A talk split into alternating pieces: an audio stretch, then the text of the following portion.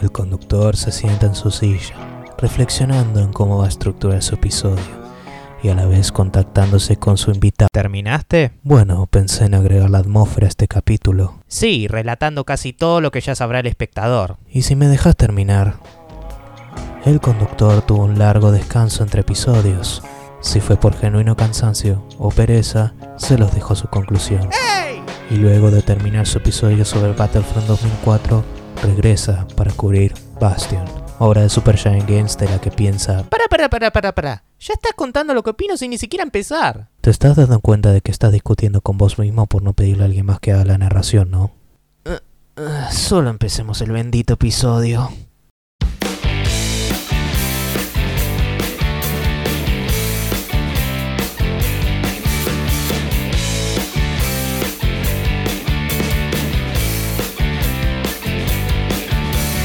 Bienvenidos y bienvenidas al octavo episodio de Vida Extra, gente, el podcast de videojuegos argentino, donde expresamos nuestro amor por el medio o, al menos, algunos títulos en particular. Soy su conductor, Nacho Magnaco, y hoy vamos a hablar del videojuego indie popular Bastion. Y como invitado para este episodio está Matías del podcast Los Manijas del Estreno. Hola, ¿qué tal? ¿Cómo va todo el mundo? Muchas gracias por, por la invitación y muy, muy contento de hablar de, de este juego que la verdad que le tengo mucho cariño. Sí, se puede decir tranquilamente que ah, uno de los dos está más experimentado que el otro en esta área, pero justamente por eso tenemos invitado. sí, soy. que- creo que ya voy a ser eh, miembro del fan club de Supergiant Games. Porque no. Nunca le pifian, ¿eh? No, nunca- a, a mi gusto, nunca, nunca le pifian el juego. Justamente este año sacaron un juego nuevo, Hades, y es mi goti personal del año, sin lugar a dudas. Sí, dicen que es excelente, ese que estuvo en Early Access por un tiempito en Steam, ¿no? Est- estuvo dos años de Early Access en Epic. Ah, Dios. Sí, tuvo un formato de Early Access muy curioso, Hades. O sea, de hecho, mucha gente está alabando su idea de Early Access porque fue un Early Access de mucho tiempo con un juego jugable y que realmente fueron agregando y siguiendo los consejos de la gente. Eh, y recién los últimos seis meses de Early Access fueron en Steam. Es que, eh, sí, no te voy a mentir, es que por lo general a mí cuando me dicen Early Access ya me, ya me da grima. Pasaron cosas como PlayerUnknown's Battlegrounds, que estuvo un montonazo, o algunos títulos que voy a decir, ¿para qué está en Early Access? Como Fortnite, que ya para cuando dejó Early Access no, no se cambió casi nada. Sí, sí, sí, ya la estaban levantando en pala hace dos años más o menos. Pero, no, sí, eh, la verdad yo lo, lo jugué en Early Access desde que estuvo en Steam. Por una cuestión de, de precios, de diferencia de precios entre Epic y, y Steam, ¿no? Ponele, Y- ponele, agregado y- a, la- a la- a las reputaciones de las tiendas. Claro, y ya estaba claramente muy cercano de, de lo que iba a ser la, la experiencia definitiva del juego, la verdad. Y la no, no podía parar de jugarlo. Le metí como 130 horas en Steam al Hades. O Ah, sea, bueno. Es, es una locura. Cuando tengas la chance, jugalo porque para, para mí eleva la, la vara de lo que un roguelite va a ser de acá en adelante. Igual, no sé si voy a meterle tanto tiempo porque el más tiempo que le metí a un juego en Steam, te lo puede decir la página, es Danganronpa 2 y fueron 50 horas. Eh, es que yo soy más de, yo soy mucho de jugar muchísimos juegos y Claro. una buena cantidad hasta terminar, pero generalmente después de que los termino, los dejo y después de última los vuelvo a jugar. O sea, los vuelvo a jugar más. Pero sí. Yo, el que más jugué en Steam, es un juego que lamentablemente ya está muerto. ¿En serio? Sí, era un multiplayer online estilo Diablo, llamado Marvel Heroes Omega, Mm. No, ni idea. que de hecho el comienzo del Marvel Heroes fue con fue Breivik, uno de los creadores del Diablo, el que lo, lo arrancó haciendo. Un juego maravilloso de los héroes de Marvel que tenía como 80 héroes, una, un- una cantidad obscena de, de héroes que usar. Y que era free to play, le metí 820 horas a ese juego en Steam. Uh, Una barbaridad, che. Luego fue, bueno, como lamentablemente pasa muchos juegos, muchos mal manejos empresariales, lo, lo terminaron llevando a la ruina y el juego cerró. Oh, qué pena. Bueno, yo tengo algunos amigos que también, o sea, tengo uno que el único juego que tiene es Left 4 Dead 2 y, le- y se nota porque le metió 900 horas y otro Uf. que ah, con el The Witcher 3, ponele que era 600 horas, que bueno, esa última no me sorprende, pero bueno. Pero Che. 600 horas al Witcher 3, ¿cómo? Sí. O sea, Puede que la esté exagerando, pero, pero sí, cuatro veces mínimo. No, no tengo la menor idea. Y es la versión completa igual, ¿eh? pero sí. Ah, yo no, yo no he jugado Witcher 3 todavía, así que no puedo decir, pero Claro, yo, yo te digo, yo lo re- como te- antes estábamos charlando y te dije que justo este año cambié la placa de video, entonces me lo rejugué y me lo jugué con todas las expansiones y le metí 130 horas. nada mal, nada mal en No, absoluto. Nada mal, pero por eso te digo que igual para, para haberle metido tanto, bueno, capaz que lo, el juego tiene un New Game Plus. Yo eso no lo jugué. Quizás si jugás eso, le podés meter esa cantidad de horas hermosas. Siendo justos, igual en, no sé, en PlayStation 4 no te registras, así que o puede que ahí tenga un juego que le haya metido una cantidad hora absurda, no sé, Until Dawn, con las escenas que no se pueden skipear, o el Spider-Man PlayStation 4, ese puede ser. Pero Puede bueno, ser. eh, Bueno, vamos a uno mucho más corto como es el Bastion. Pero muy cortito. Pero antes una breve cuestión que, bueno, nosotros hacemos esto con todos los invitados nuevos, que es cuestionario extra. Hacemos unas preguntas así para divertirnos, para que te conozcan un poco más, todo eso vinculadas al gaming. No preguntas de cuánto sabes, sino preguntas para que te conozcan. Muy bien. Bueno, para empezar, ¿cuál fue tu primera consola y o de tus primeros videojuegos? A ver. em, mi primera consola, que fue personalmente mía, la Sega Genesis. La Genesis. Sí. Sí, había. Mi hermano tenía Family Mm. y también ya de chiquito jugaba en la compu porque era que era de él. Pero la mía personal fue la Sega Genesis, sí. Eh, primer juego ahí ya difícil, está todo difuso, ¿no? porque en la Sega obviamente una de las cosas primeras que compré fue el, fue el Sonic, Mm. Eh, fanático del Sonic, mal. Y, y empecé, recuerdo mucho de haber jugado muchísimo antes del Sega porque fue anterior a los PC Fútbol y cosas así. Mm, Lógico. Pero po- por, ahí van mi- mis primeras experiencias de, de videojuegos. Bueno, excelente. Claro, yo, sí, bueno, yo antes soy, soy un poquito más pendejo. La primera que tuve fue la PlayStation 2, ¿no? Aunque también eh, Ah, una, una me acabo de sentir muy viejo. Y ojo que a mí me la, me, me la regalaron en 2007, así que ya la, la consola era un poquito viejita, pero no me importó, obviamente. Pero ahora, No. ¿me podés mencionar algún momento gaming tuyo memorable? Para mejor o para peor. Ah, momento gaming memorable. Mm, No sé, porque la, la verdad es que nunca fui bueno en nada online. He jugado, pero nunca fui bueno en muchos juegos competitivos, más allá de los de fútbol y hasta ahí. Mm.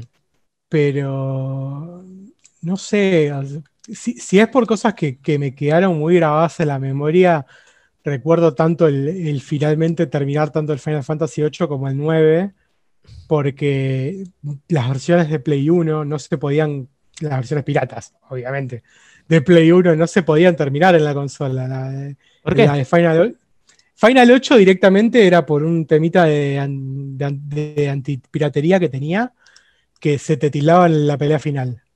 A mí, yo me acuerdo que me pasaba con los Kingdom Hearts, creo que con eh, los de, o sea, el 1 y el 2 en la Play 2, que claro, en su momento sí, pirata, en la escena final, en los créditos, o sea, post que ya se terminaba, eh, ya a cierto punto se trababa. Ah, mirá, no, de- del Kingdom Hearts no me acuerdo, el 1 creo que lo terminé. Mm, Capaz sí, que eran yo, las versiones yo- yo veterano de la saga, todo lo demás, pero sí, eh, me acuerdo que con los Play 2, creo que con el 2 pasa eso. No sé si era el disco, creo que no, creo que era así. Claro, pues, en Final 8 me acuerdo que era lo mismo que pasaba, va, lo mismo. Funcionaba igual que, te- no sé si te acordás del Digimon. Ah, que los el Digimon, Digimon, el en Digimon, Play 1, Sí. el primero, si lo jugabas en español, llegaba una parte mitad sí. del juego que Ay, había un personaje que te tenía que hablar y no te hablaba. Claro, yo vi, eh, yo vi uno, creo que llamaba, un youtuber llamado Borts, que hablaba del juego y decía, la versión europea o española no funciona. es como se te traba. Sí, sí, sí. Bueno, Final 8 pasaba lo mismo. Si tenías la versión española pirata, el juego se tildaba en la pelea final. Es, es muy curioso, medio troleada, pero en buen sentido las tácticas que usaba. Eh, ¿Viste el Arkham Asylum? Yo no sé si te enteraste de lo que pasa si lo jugás pirateado. Eh, el Asylum no, no me acuerdo. Bueno, el Asylum pasa, porque lo vi y todo eso, que cuando, eh, cuando tenés que planear con la capa, Batman, eh, en vez de planear, hace como se la saca y se la pone, se la saca y se la pone, y no puede planear. No, Así que no podés jugar. excelente. No, y, y al Final 9 no sé si realmente era un problema de piratería o qué, pero llegaba un momento en el que andaba muy mal, muy mal y las escenas anima- eh, animadas no, no avanzaban. Entonces, ambos recién los pude pasar piratas en PC y en, ambas, en ambos casos lloré. Ya, o sea, llegar a ese final con lo que amo esos juegos fue ver el final y llorar durante- mientras veía el final. Y con tantos años de sufrimiento. Sí, sí, sí, sí, sí, totalmente. Era, fue una mezcla de que además son finales emocionantes y, y, de- y del por fin, por fin logré terminarlo. claro. Aparte que no son juegos para nada cortitos. No, no, son, a ver, son Final Fantasy.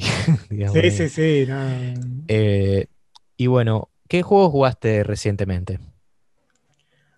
Recientemente, bueno, aparte del Hades, que eh, lo platiné Obvio. en Steam, saqué Ah, todos bueno. los logros posibles. Eh, ahora me enganché mucho con el Genshin Impact. Un, un Está bueno, ahora- yo ya lo bajé, pero no lo jugué. Está muy bueno, la verdad que está muy bueno, es muy enviciante. Eh, no deja de ser un gacha, Mm. no deja de ser un gacha. Tie- Tiene, gacha, pero la verdad que como es un juego que es mayormente PvE, o sea, es mayormente vos contra el mundo, no, no tiene jugador contra jugador. Eh, no te, el gacha es poder usar personajes que te parezcan lindos. Eh, típico, El- de, típico de anime con ese art style. Por eso, o sea, el juego es totalmente jugable y termina- terminable hasta lo que hay hasta ahora con los personajes que te regala el juego. Mm. Entonces, la, la verdad que me enganché mucho, es muy divertido. Eh, sí, a ver, eh, roba muchas mecánicas del Breath of the Wild. Nadie se enoja, eh, el juego es hermoso tanto en diseño como en, música, eh, es muy lindo y, te enganchas mucho. Y no deja de ser un juego de, que al final del día termina siendo de farmear cositas, matando bichitos, pero que te sirve mucho de desconectarte y, y andar matando bichitos por ahí muy tranquilo, con todos los personajes que te dan y las distintas sinergias que tienen entre los personajes, porque cada personaje tiene el poder de un elemento en particular y los elementos tienen sinergias entre sí. Y la verdad que ve- vengo jugando full a eso, estoy, estoy muy enganchado. Excelente, la verdad. Bueno, ahora- me diste ganas de jugarlo, puede que después lo ponga en la Play. Ah, y bueno. ¿esperás algún título que vaya a salir pronto? O que al menos se te haga una idea de que vaya a salir. En especial ahora. Sí, sí.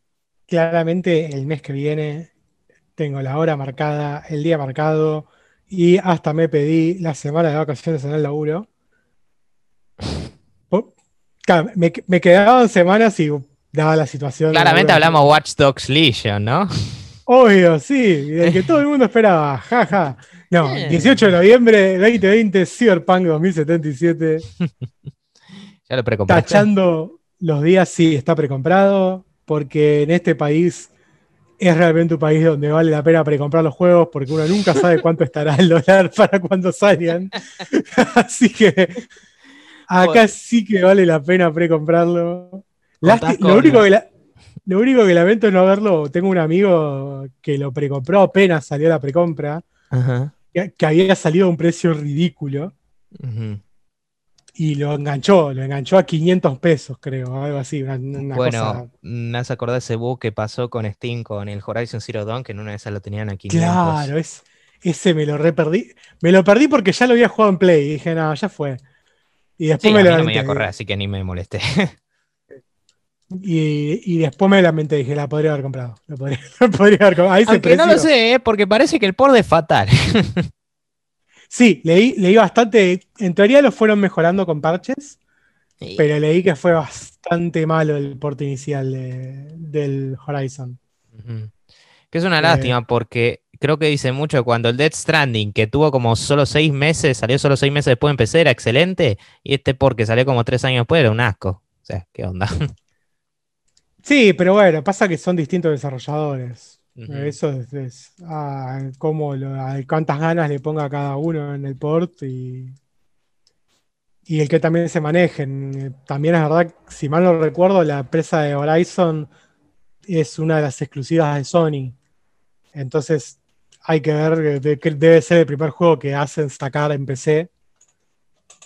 Y Ujú. quizá les, les falló la, la tecnología a la hora de, de poder hacer el port. Puede ser. Pero bueno, ya diría que con eso tenemos la parte de las eh, preguntas. Y bueno, finalmente, como 10, 15 minutos después, sorry gente, eh, bueno, finalmente vamos a hablar del juego en cuestión. Bastion, el primero hecho por Super Giant Games, que es muy loco que ya se hayan proclamado así porque solo sacaron un juego para cuando salió. Pero bueno, Tenía, se tenían fe, se tenían fe. mucha, eh, mucha. No les, no les fue mal. No, No fue no, no, para No le nada. pifiaron con ninguna. Todos los que sacaron hasta ahora fueron éxitos. Pero vos sabés que constantemente me, me confundo el nombre con otra compañía que es Supermassive Games, que es la que hizo Until Dawn. Y es como, siempre me confundo, quiero decir Super Giant y digo Supermassive. Este, eh, estos son solo gigantes no masivos. Sí, en especial, eh, en especial Supermassive que se puso con The Impatient. Uh, bueno, perdón, mala, mala elección.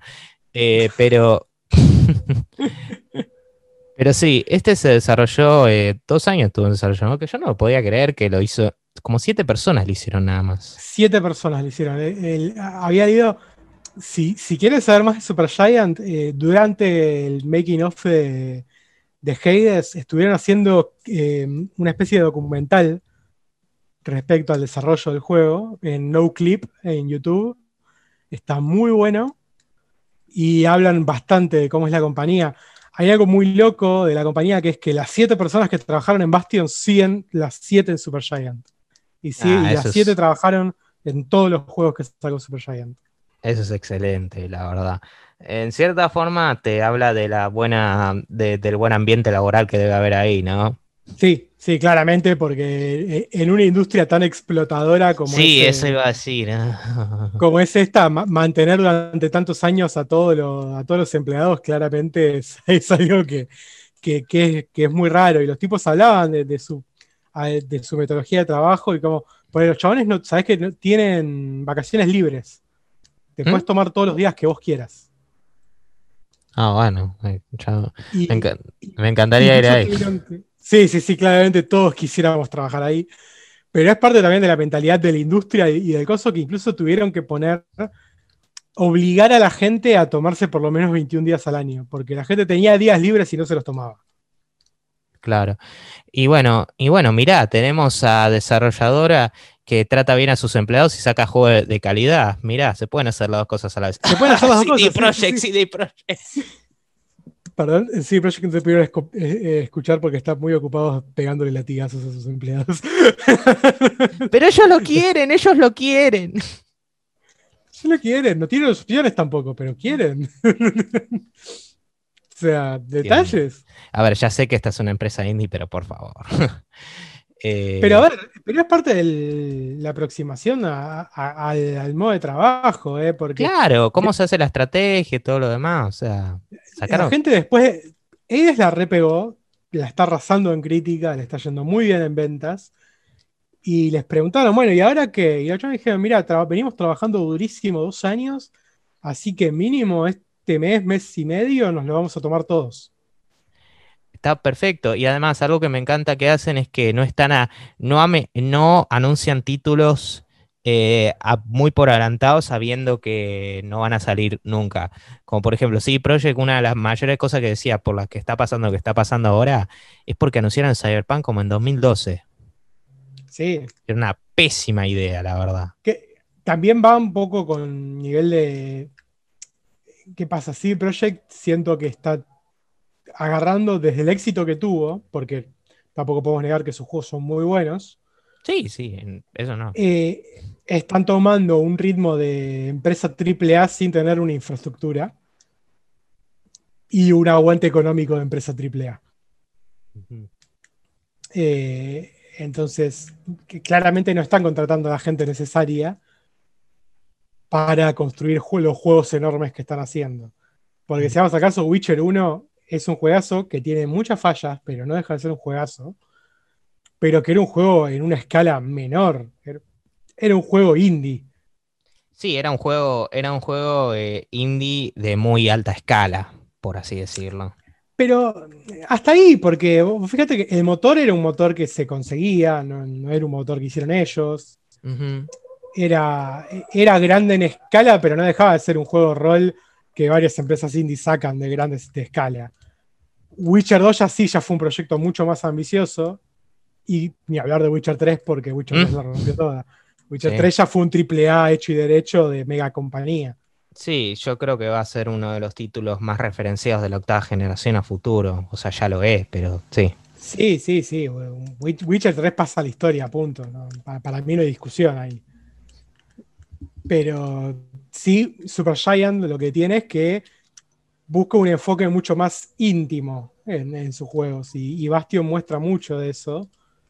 Más allá de que obviamente eh, es un juego hecho por siete personas, siempre va eso, va un, tenemos esta idea jugable, queremos explotar esto y a la vez vamos a cuidar mucho el, cómo esta idea jugable va a llevar la narrativa y, también cuida mucho el hecho de que su banda sonora, oh, todo su sonido, eh, acompañe y lleve al juego. Bastion tiene una banda sonora de la puta madre, está el disco en Steam, ha, habido incluso conciertos. Sí, también eh, está, está disponible para escuchar en servicio de streaming.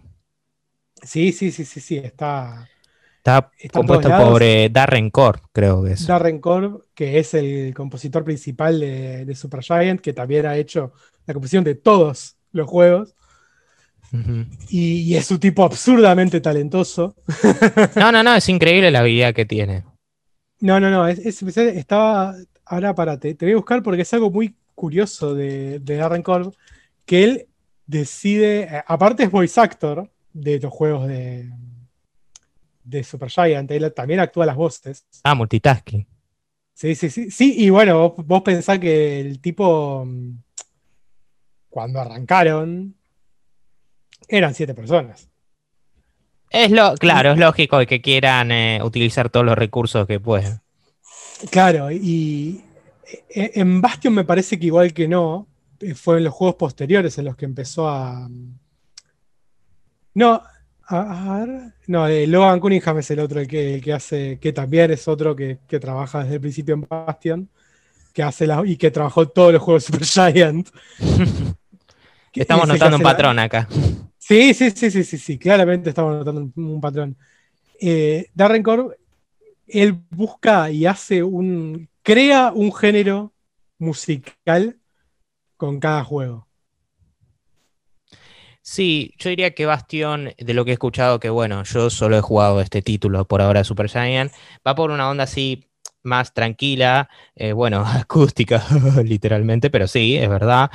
Eh, como o sea, título se presenta como uno posapocalíptico, eh, como eh, lo, The Calm Before, o sea, o sea, es como después de la tormenta viene como el momento de reflexión y yo creo que la banda sonora más o menos, eh, más o menos representa eso. Sí, va, por ahí, pero ahora que la encontré. Para él, la música Bastion es un acoustic frontier trip hop. Ah, bueno, ya esas últimas dos ya.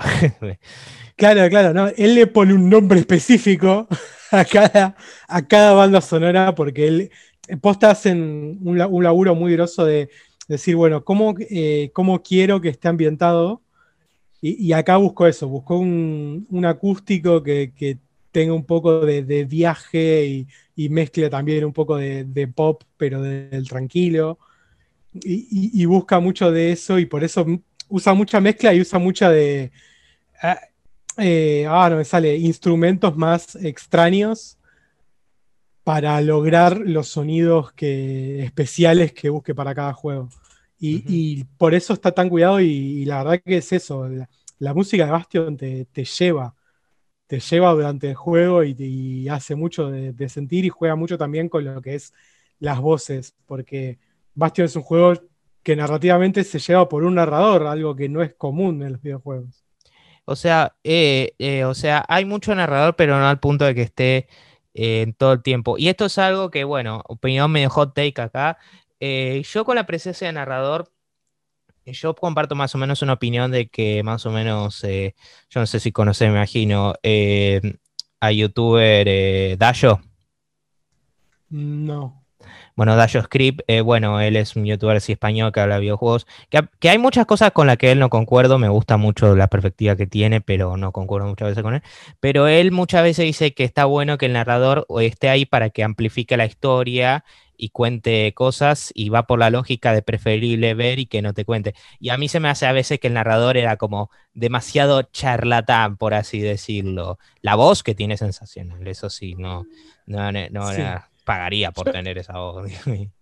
Yo creo que es parte de, lo que busca el juego porque primero que es un personaje el narrador, no es simplemente un narrador. Eh, juega dentro de la historia y, además interactúa mucho no solo con contarte cosas, sino con las cosas que haces. Según qué haces, si morís también te dice cosas distintas. No, eso estuvo bueno que dice y después se cayó. Solo estaba bromeando. sí, sí, sí, sí, sí. Eh, juega mucho con, con hacerte sentir vivo y además ayuda mucho considerando que el héroe es mudo. Estamos en un juego donde con héroe mudo. Sí, The Kid, eh, The Kid que es el protagonista es completamente mudo. Y yo no sé qué tan Kid es, por considerando que toma alcohol, pero bueno. The Kid. sí.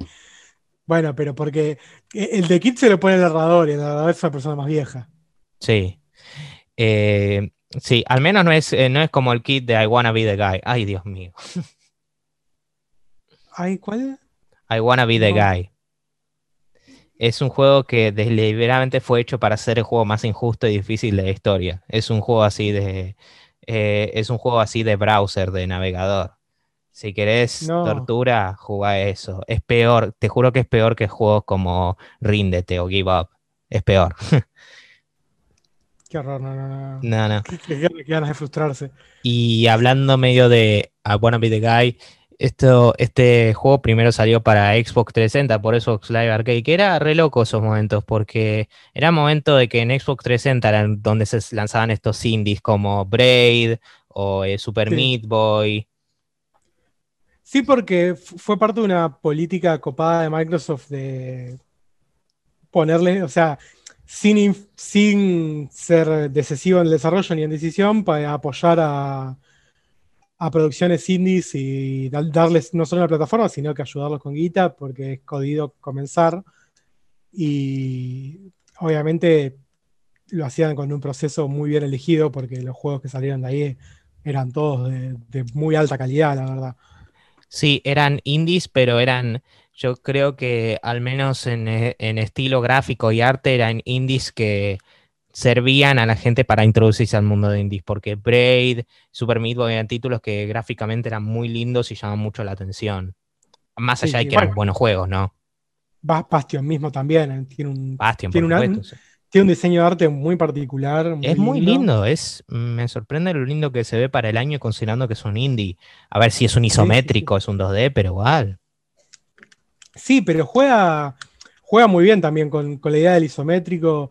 Eh, me causó mucha gracia algo que leí, que es que hicieron que esto transcurra en una ciudad flotante porque ellos querían querían que aparezca el cielo y en un isométrico normalmente no podés.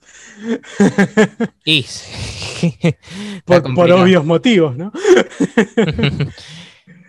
y, sí, la verdad que la, dirección de arte del juego completa, todo lo que tanto como el sonido como, lo que es gráficos es muy bello y, y, es, lindo de ver.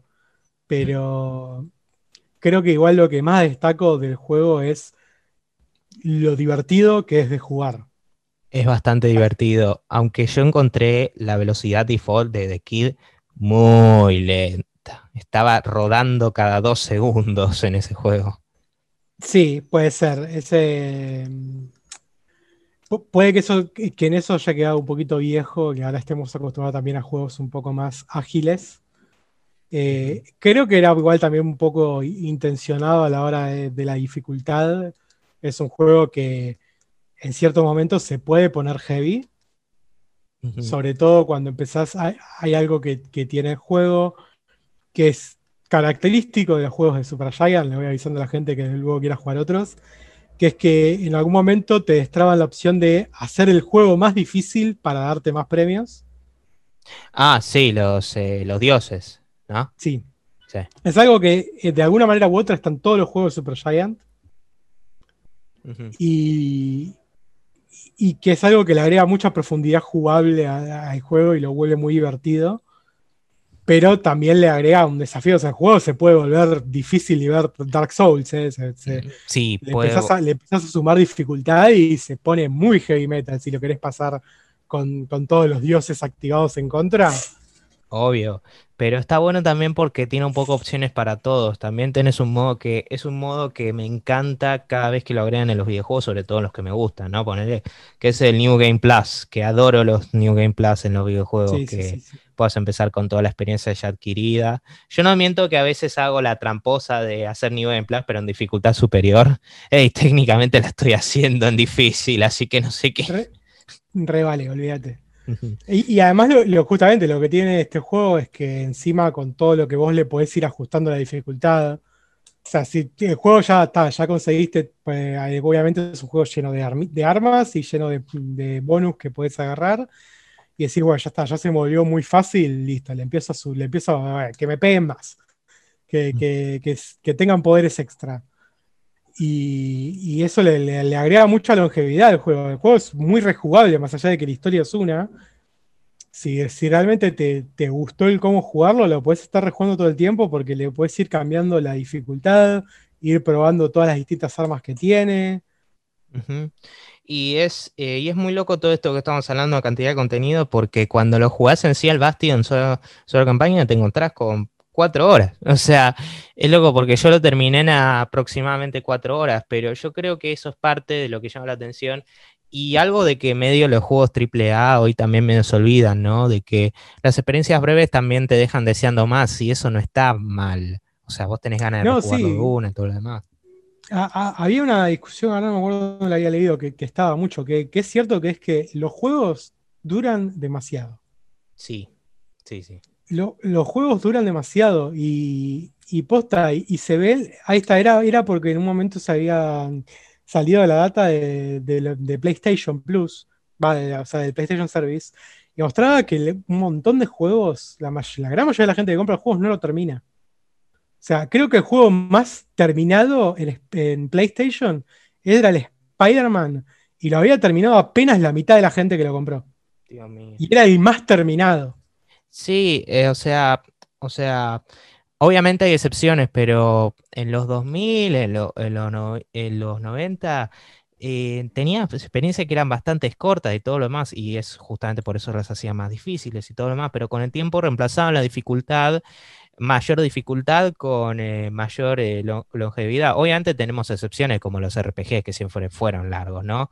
Pero parece que ahora todos quieren ser el siguiente gran RPG con eh, con elementos RPG en, longitud. Sí, todo tiene elementos RPG y además creo que es el gran, el gran Assassin's Creed problema de que todos los juegos tienen que tener un millón de coleccionables y un millón de misiones secundarias y a veces son misiones horribles, son misiones, un embole. O sea, no, no, todos son Witcher 3 que tiene un millón de misiones secundarias y están todas buenas. Claro, las torres, las torres de Ubisoft el meme. Claro. Y yo vi.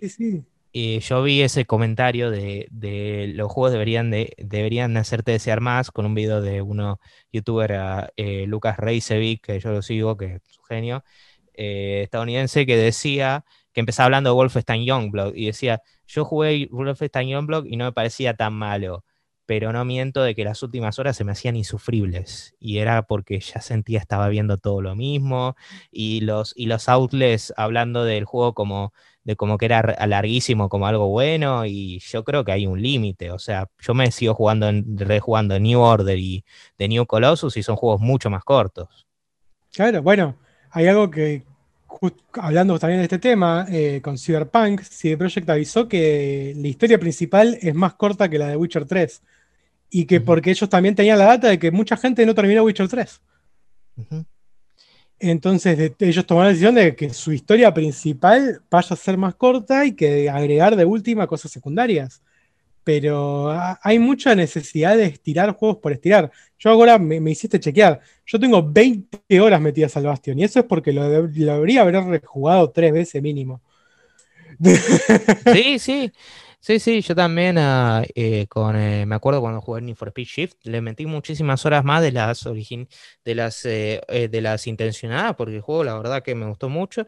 El primer Half-Life, el primer Half-Life no es un juego terriblemente largo, pero le metí un montonazo de horas. El ah, bueno, no, iba a tener la rompa, pero mal ejemplo. Inicialmente, inicialmente los, los shooters tampoco eran largos. Bueno, claro, es parte de la razón por la que First Person Shooters son de mis géneros preferidos, pero sí. Eh, justo estaba viendo, y, la diferencia es genial. Hablando de, la saga Arkham de Batman, acabo de ver que yo el primer juego lo terminé en 20 horas. Y los siguientes duraron 34. Y mira, los terminé casi al mismo misma cantidad de tiempo City Night. Sí, Asylum no es, no es muy largo y también vi algo con, no sé, Metal Gear, Metal Gear Solid, que tenés al 3 que es considerada una obra maestra del original. No son juegos muy largos. Y después tiene Metal Gear Solid 5, que a ver, eh, a, mucha gente que les gusta, pero dicen que uno le puso 50 horas y no lo terminó. 50 horas.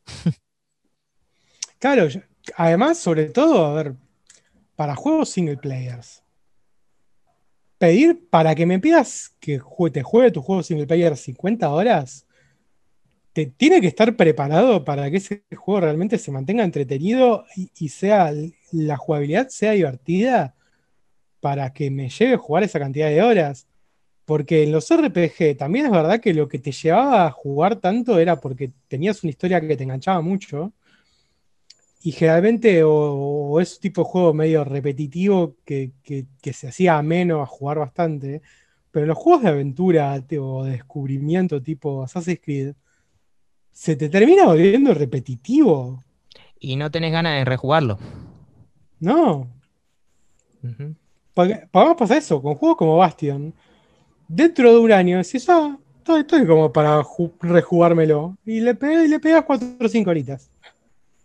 Y, no deja de ser un juego que tiene valor de rejugabilidad, porque es divertido de jugar. A veces creo que eh, muchas veces se olvidan de eso, de que lo importante es que el juego sea divertido de jugar dentro de la experiencia de tiempo que vos pretendés.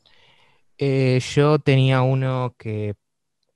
Eh, uno eh, de carrera, Need for Speed The Run, que es el más corto de, la saga con diferencia, porque tiene un modo carrera, que es un modo historia, que lo termina en cuatro horas, dos horas y media, si hablamos pura jugabilidad, pues sí me suena pantalla de carga, pero más allá de que tiene muchos problemas, lo disfruté, y hoy en día tengo en Origin 15 horas. Lo jugué ah, una barbaridad de veces, porque simplemente se me hace divertido. A ver, hay juegos de, con mucho mejor rendimiento, sí, sí, no digo que sea el mejor lejos, pero es como, me dan ganas de volver a jugarlo de una. Sí, sí, sí, pasa eso. Y, a ver, obviamente que en, los indies no lo vemos tanto, porque... Con los indies esperas, eh, ya tenés precio reducido, ya esperás una experiencia más de escala micro, por así decirlo. Pero, pero a la vez justamente hay muchos indies, como los que suele hacer Supergiant, que, que al basarse en su jugabilidad, los podés volver a, jugar un montón de veces. Porque, porque son esos, son experiencias quizás más rápidas. Yo ahora me estoy viendo. Transistor, el juego siguiente de Supergiant, en seis horas lo terminas. Mm. Y eso sin mencionar, eh, sin spoiler, ¿no? Pero que Bastion tiene dos finales distintos. Bastion tiene dos finales distintos. Técnicamente incluso podrías decir que cuatro, aunque no Sí, eh, la verdad que es no. un poco choreo, es un poco Eh, choreo. o, sea, el- o sea, yo vi Yahtzee de Zero Punctuation, decía, el juego está buenísimo de todo, pero por Dios, déjeme poner un punto guardado junto antes de esta decisión. Sí, sí, sí, sí, sí. Eh, yo estaba viendo Pyre, el siguiente juego Super Giant. Bueno, ese le metí 10 horas y todavía me faltaba un poquito para terminarlo. Esa es, esa es otra cosa, ¿no? Porque vi que Transistor era similar a Bastion, pero Pyre parece que es medio visual novel. Es... No, Py- Pyre es sin lugar a duda el, el más experimental de sus juegos. Mm. Es, eh, es casi un juego deportivo por momentos, con cosas de visual novel. Sí, sí. Eh, es muy interesante. Yo sinceramente creo que Empire sí, a- por lo menos con mi- a mí me pasó, que sí me pasó que se me terminó haciendo un poquito largo, pero porque no me enganché tanto con, con la mecánica de juego. Eh, Transistor es una obra de arte hermosa, que incluso tiene mejor banda sonora que, que Bastion. APA. Mirá que hay que superar la de Bastion, ¿eh? Sí, APA. Pero incluso tiene mejor banda sonora que, que Bastion. Y, y si bien es parecido, tiene una vuelta de tuerca muy interesante, porque tiene. Es, eh, es con pausa. Es, eh, es un modo táctico pausado el de pelea del Transistor. Mientras Mm. que el, eh, el de Bastion es más action RPG a la antigua. Sí, sí, sí, muy a la tradicional. O sea, de hecho los elementos RPG son mínimos dentro de todo. Tenés Sí, mínimo. De hecho, nivel. Hades es más parecido a Bastion a la hora de, de pelear, solo que es mucho más dinámico que Bastion. Y es un roguelite que, que hace que tengas muchísima más variación a la hora de pelear. Sí, yo no me quiero imaginar cuánto tiempo le deben, ten- le deben poner los desarrolladores y horas desarrollando esos roguelike para que sea random, Dios mío. No, no, no. eh, lo de. Te juro, por favor, cuando puedas jugar Hades, porque es absurdo. ¿eh? Es absurdo. Eh, Hades también cumple el hecho de que si vos querés. Es un roguelite y por mínima definición de roguelite va a ser más largo. Sobre todo porque vas a tener muchas muertes al principio. Mm, Pero además es un roguelike con progresión y es un roguelike con historia. Y es un roguelike donde la historia progresa cuando vos morís.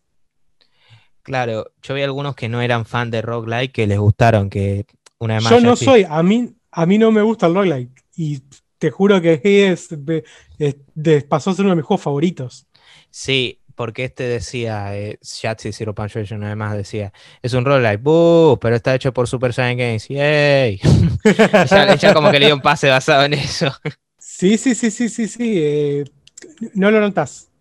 No que- notas que es un. Es que yo veo, no sé, Fede constantemente me habla, Fede Lerulo me habla constantemente de, de Binding of Isaac River, que buenísimo todo demás, pero me dicen roguelike, así que nunca se termina. Y vos me decís que nunca se termina y yo ya, a ver, a mí no, eh, es como lo que veníamos hablando, ya me decís que no se termina y yo me pongo... ah. Claro, pero bueno, claro, parece que esto es otra cosa. Hades tiene un final. Ah, bueno, bien. ¿Vos po- podés seguir jugando después del final? Sí. ¿Podés seguir sacando cosas después del final? Sí. El juego es casi infinito. Mientras a vos te diviertas seguir jugando, sí. Bueno, Pero ahí la, historia, banco. la historia tiene un final. Ahí la, ahí la banco, la banco mucho. De hecho, más. es más, hasta tenés un final y luego, si querés seguir jugando, tenés un epílogo. Ah, está bueno eso. Más recompensa. Sí, sí, sí, sí, sí. Eh, pero sí, te, tenés un final, te, te lleva un, tiene un proceso de historia y, y luego, llegado a cierto momento, esa historia termina. Por eso te digo que me gusta, a mí, a mí me pasa lo mismo. Los hay dos cosas que tengo con los roguelikes. Me molesta no, el, el no sentido de progresión, el siempre arrancar de cero, Sí. y, y el que no tenga una historia. Ujú. Eh, en Hades, ninguna de esas cosas se cumplen. Hay, hay cosas en las que vos vas progresando y te vas volviendo más fuerte run and run. Y tiene una historia. Bueno, excelente. Parece que tiene, parece que tiene un poco de todo y es, es como, es como el tropo de decir queremos, queremos simpatizar a, todos los a todas las audiencias, pero lo hace bien en vez de hacer un, hacer un, eh, hacer un miti miti en todo. Claro, a ver, lo que tiene Supergiant es que cada juego, eh, de hecho ellos mismos lo dicen, todos nuestros juegos existen porque existieron los anteriores. Y, no es porque... es, como una evolución en ese sentido. Claro. Y a joder, no es que son como, ay, ¿cómo se llamaban los de...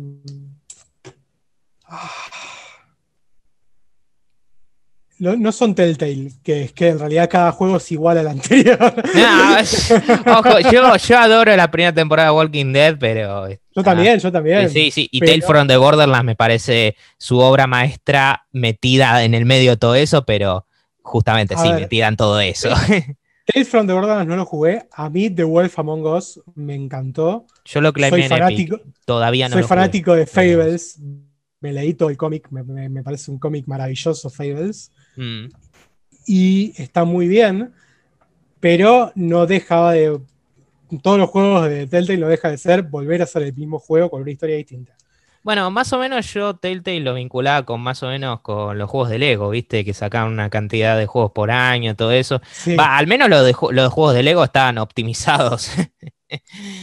Eh, yo tengo un problema. Yo entiendo vamos, eh, los juegos de Lego no los podés juzgar porque hay que ponerse al lugar, perdón, de que son juegos para chicos. Sí, sí, sí.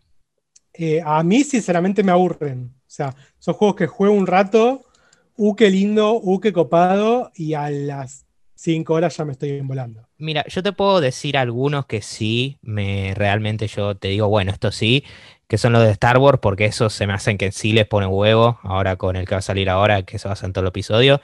Pero sí, aparte de eso, sí estoy de acuerdo, por lo general. Pero, pero vuelvo a decirlo, entiendo porque lo he visto a mis sobrinos jugando y he visto chicos jugando, que para ellos es increíble y es divertidísimo. Claro, para esa edad es lo mejor que hay. Por eso, entonces, eh, en los casos de los juegos de Lego no los juzgo tanto porque entiendo que no soy yo el target al que realmente están apuntando. y, entiendo que para ese target es un muy buen juego. Ahora, eh, lo, que te vuelvo con Super Giant es que cada juego te das cuenta que ellos evolucionan las ideas que tuvieron de los anteriores.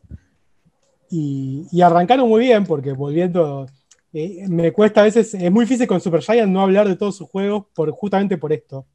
Porque se nota una línea conductora a pesar de que todos son distintos. Y, Bastion es una fundación muy fuerte. Por, todo esto que digo, es un juego que tiene una fuerte narrativa, pero que, su, que no deja de que su fuerte sea la jugabilidad y que es un juego divertido de jugar y que es un juego muy variado de jugar, porque además todas las armas distintas que tienen son muy distintas de jugar entre sí. Sí, son distintas. Yo terminé ah, como, como arma de, cercanas, terminé utilizando el martillo, porque bueno, tradicional. Y, uh, pero me encantó, a mí me encantó las, las armas, eh, los revólvers, pero también me terminó gustando esa bazooka que te dan cerca del final. Eso también está bastante bueno. Sí, la, la bazooka está increíble. La bazooka está increíble. Pero además, eh, justamente, tiene un montón de armas y todas se juegan muy distintas. Aunque no me gustó el hecho de que ya cuando consigas una automáticamente se dé fuerza a usarla. Eso ya era como de, a ver, es cierto que tenés una, eh, tenés eh, para cambiarlo cerca por lo general, pero era como, ah, quiero, usar, quiero volver a usarla. Pero bueno, eh, pero bueno, está hecho en el, en el, diseño con la idea de que las pruebes todas, de que no te quedes solamente en el confort de la que ya sabes usar. En ese sentido lo entiendo porque quizás de no ser eso no hubiera probado la bazooka o los porque yo soy más tradicional, como diciendo, tenés una obra, bueno, buenísimo, me quedo con la original. Es, como suelo ser así, pero sí. Por eso, por, además me parece que, está bien el diseño, una porque hay algo que me gusta, que es que vos el juego lo puedes pasar con cualquier arma. No es que tenés alguna sección en la que te obligan a usar una eso, No, sí, eso, eso jode mucho en otros títulos. Por eso. Y entonces usan eso como para que tengas una sección en la que vos puedas probar el arma nueva y que la, uses, ya está, te la dieron, te la equiparon, usala. Pero generalmente, es verdad, cerca llegás a tener el lugar donde puedes cambiar el arma. Y decir, bueno, ya está, no me gustó, volvamos, volvamos a la vieja y conocida. Y bueno, sí, yo creo que ya con eso estaría más o menos hablando. Que bueno, fue una discusión bastante interesante porque hablamos de, de bueno, inevitablemente, como decías vos, de Super Giant en general, de otros juegos, todo lo más y nada. Estuvo muy buena la discusión, así que nada, muchas gracias, muchas gracias, Mati. No, por favor, gracias, gracias por la invitación y la verdad que tenía muchas ganas porque una, pues justamente porque me, puse muy fanático con Hades y además Super Giant es una empresa que, admiro mucho por, por la filosofía de laburo que tienen y porque realmente incluso Pyre, que es quizás el más flojito de sus juegos, son todos juegos con una personalidad muy interesante y, muy divertidos de jugar. Y, Bastion en su momento es uno de los que más jugué de los juegos de ellos y, es realmente un juego muy lindo y muy divertido de, jugar. Sí, ya con eso, ya simplemente basado en su política de trabajo tienes mi respeto. Ahora que encima han, juego de esta calidad, olvídate. Pero bueno. Sí, sí. Pero bueno, gente, este fue el octavo episodio de Vida Extra. Y bueno, esto se sube por Anchor y después se distribuye a Google Podcast, Spotify, Breaker, Podcast y Radio Public. Y bueno, también tenemos un Instagram que es, bueno, Vida Extra. Recuerden que Vida Extra es con, con X en vez de XTRA en vez de EXTRA, solo para aclarar. Y tenemos un Gmail que es Vida Extra Responde. Así que tengan en cuenta ahí por si quieren por si quieren mandarnos un mensaje, todo eso, alguna curiosidad. Pero nada, eso. Bueno, una vez más, muchas gracias, Mati. Por favor, gracias. Gracias por la invitación. y bueno, nos veremos en el próximo episodio, gente. Gracias.